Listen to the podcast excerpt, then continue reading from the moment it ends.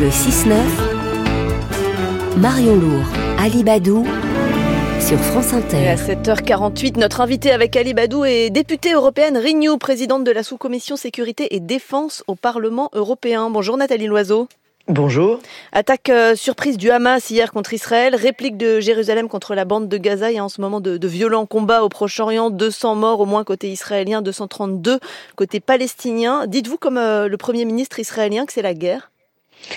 Ce que je veux dire d'abord, c'est euh, ma révolte face à ce qui se passe, à cette attaque terroriste complètement euh, injustifiable euh, du Hamas. Aussi mon inquiétude parce que j'ai des amis qui vivent en Israël. Je m'inquiète pour eux, je m'inquiète pour les personnes qui ont été prises en otage, des civils, des hommes, des femmes, des personnes âgées, des enfants. Il faut évidemment être aux côtés du peuple israélien qui a le droit de vivre en sécurité. Et vous qui êtes euh, ancienne euh, diplomate, vous dites c'est la guerre ou ce n'est pas la guerre? Écoutez, en tout cas, ce sont des attaques euh, terroristes. Certains ont dit c'est le 11 septembre, c'est le 13 novembre. Comparaison n'est jamais raison. Imaginez que la France vive avec une enclave qui protège des terroristes juste contre son territoire. C'est encore pire que ça. Alors la guerre ou pas la guerre, il y aura, il y a déjà une réponse euh, militaire massive d'Israël, euh, mais c'est un traumatisme. Et vous la soutenez, cette euh, initiative militaire israélienne contre euh, la bande de Gaza et notamment contre les populations civiles? Écoutez, euh, je ne vais pas vous dire que je soutiens une, une opération militaire contre les populations civiles, mais je comprends parfaitement et je vois l'unité du peuple israélien pour euh, stopper cette euh, folie terroriste et pour euh, rendre au Hamas ce qu'il fait au peuple israélien. Rien ne justifie ce qui vient de se passer. Je vous pose la Rien question, Nathalie justifie- Loiseau, parce que euh, Ursula von der Leyen, la présidente de la Commission européenne, euh, tenait un discours euh, dans votre euh, université hier, dans votre campus de rentrée à, à Bordeaux, et elle disait... L'UE se tient aux côtés d'Israël. La phrase, elle est d'une assez grande généralité. Qu'est-ce que ça peut bien vouloir dire? Ben, ça veut dire tout d'abord que euh, il, n'y a aucune raison d'essayer de justifier ce qui a été fait par le Hamas. L'Union européenne considère le Hamas comme un groupe terroriste. Et malheureusement, les faits nous donnent une fois de plus raison. Euh, il n'y a aucune raison de- d'essayer de comprendre qu'on vienne prendre des hommes, des femmes, des enfants en otage, qu'on les humilie, qu'on les tue, qu'on aille les chercher dans leur maison comme au pire moment des pogroms. C'est ce que dit Ursula von der Leyen, c'est ce Mm. que je vous dis aussi, c'est ce que dit Emmanuel Macron. C'est malheureusement ce que certains n'arrivent pas à dire dans notre classe politique. À qui pensez-vous?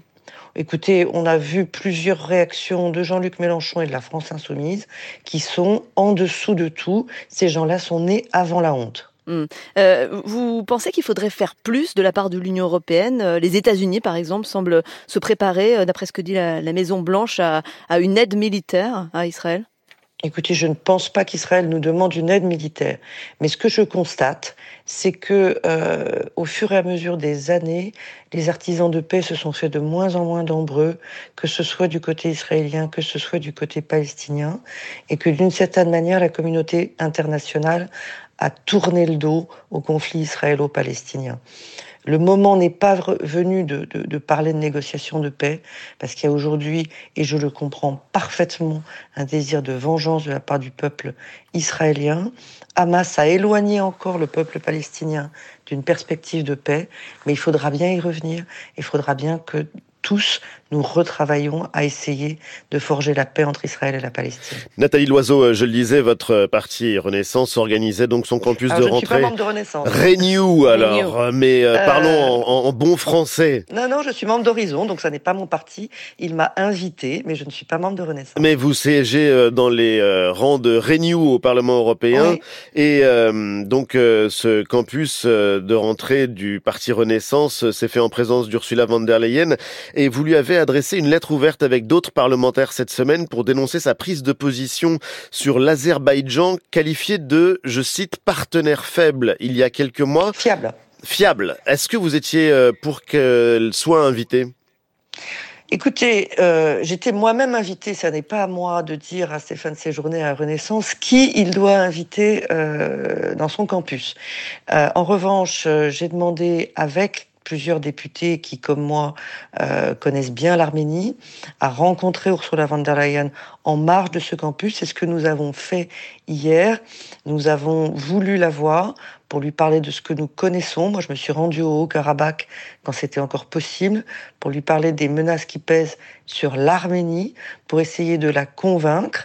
Je sais qu'elle nous a écoutés. Maintenant, je vais voir si elle nous a entendus. Bah, elle a condamné hein, fermement hier dans son discours l'opération euh, militaire menée par Bakou, un peu comme vous lui aviez demandé euh, dans, dans cette lettre.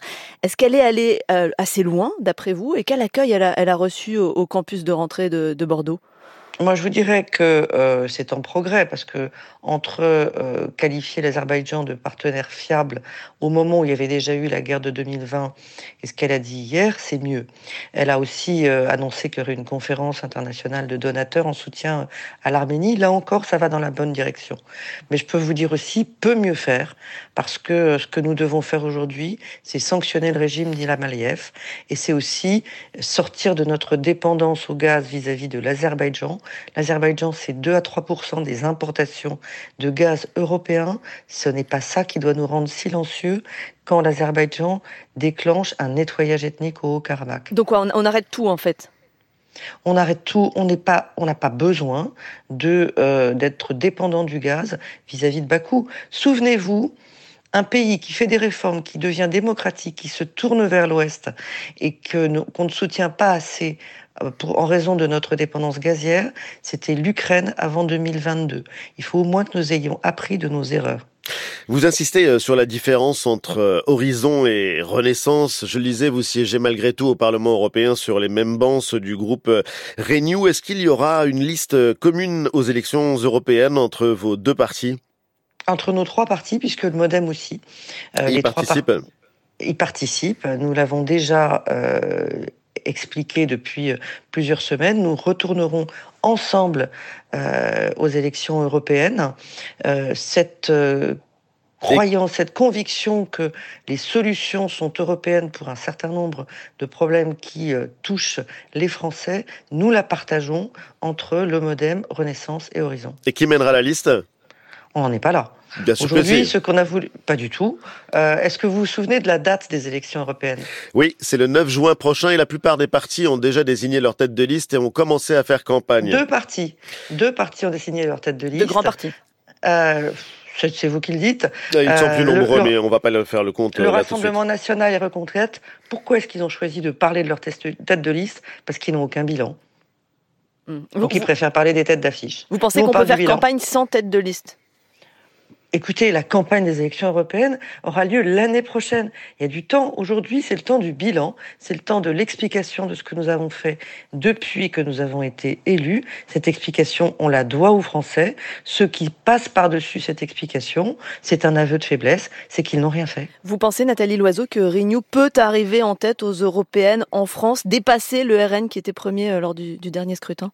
Ce sera difficile parce qu'on sait que les européennes, c'est aussi un vote de mi-mandat, c'est aussi euh, un, un, scrutin euh, assez protestataire, mais c'est l'objectif. Il faut la voir. Pourquoi? Parce que je vous le disais, le RN est sorti en tête la dernière fois. Ils n'ont rien fait. Ils ont été extraordinairement absents et isolés au Parlement européen. C'est une imposture et c'est dommage de gâcher des votes euh, pour des députés qui finalement euh, ont un salaire. Bah, Vous voyez que vous êtes en campagne et que vous parlez des élections européennes, Nathalie Loiseau. Je le dis en souriant. Vous me posez une question, je vous réponds.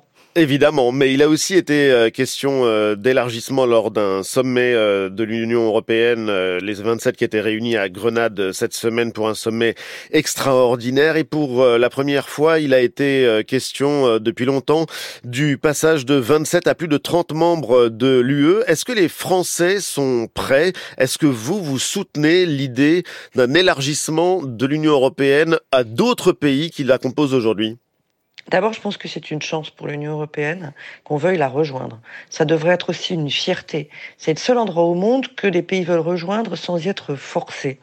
Mais à force, on a eu une espèce de fatigue de l'élargissement, même de fatigue de l'Union européenne. On ne se rend plus compte de ce qu'on a dans les mains. Vous vous rendez compte qu'aujourd'hui, les Ukrainiens se battent avec l'espoir de devenir européens, d'entrer dans l'Union européenne. Donc c'est une chance, mais c'est aussi un sacré défi. Et est-ce que nous sommes prêts, nous, Européens, à accueillir d'autres pays Nous demandons en permanence aux pays des Balkans s'ils sont prêts à nous rejoindre. Demandons-nous si nous sommes prêts à les accueillir. Mm. Il y a beaucoup de choses à revoir. C'est un énorme chantier, mais plutôt que de mettre la tête dans le sable et de dire que ce serait mieux si ça n'arrivait pas, dans un monde qui est de plus en plus euh, dirigé par des logiques de blocs, on voit la Chine, on voit les États-Unis, on voit l'Inde, on voit la Russie. On a intérêt à avoir un bloc européen fort, tant mieux si on veut nous rejoindre. Maintenant, il faut apprendre, je dirais, à faire du muscle et pas à faire du gras en étant plus nombreux. Donc plus nombreux, oui, avec les mêmes valeurs, avec les mêmes principes et en s'étant réformés. Euh, très très très rapidement, parce qu'on arrive à la fin de cet entretien, c'est pour quand le nom de la tête de liste Renew? Écoutez, je vous l'ai dit, pour le moment, c'est le temps du bilan, rien avant le début de l'année prochaine.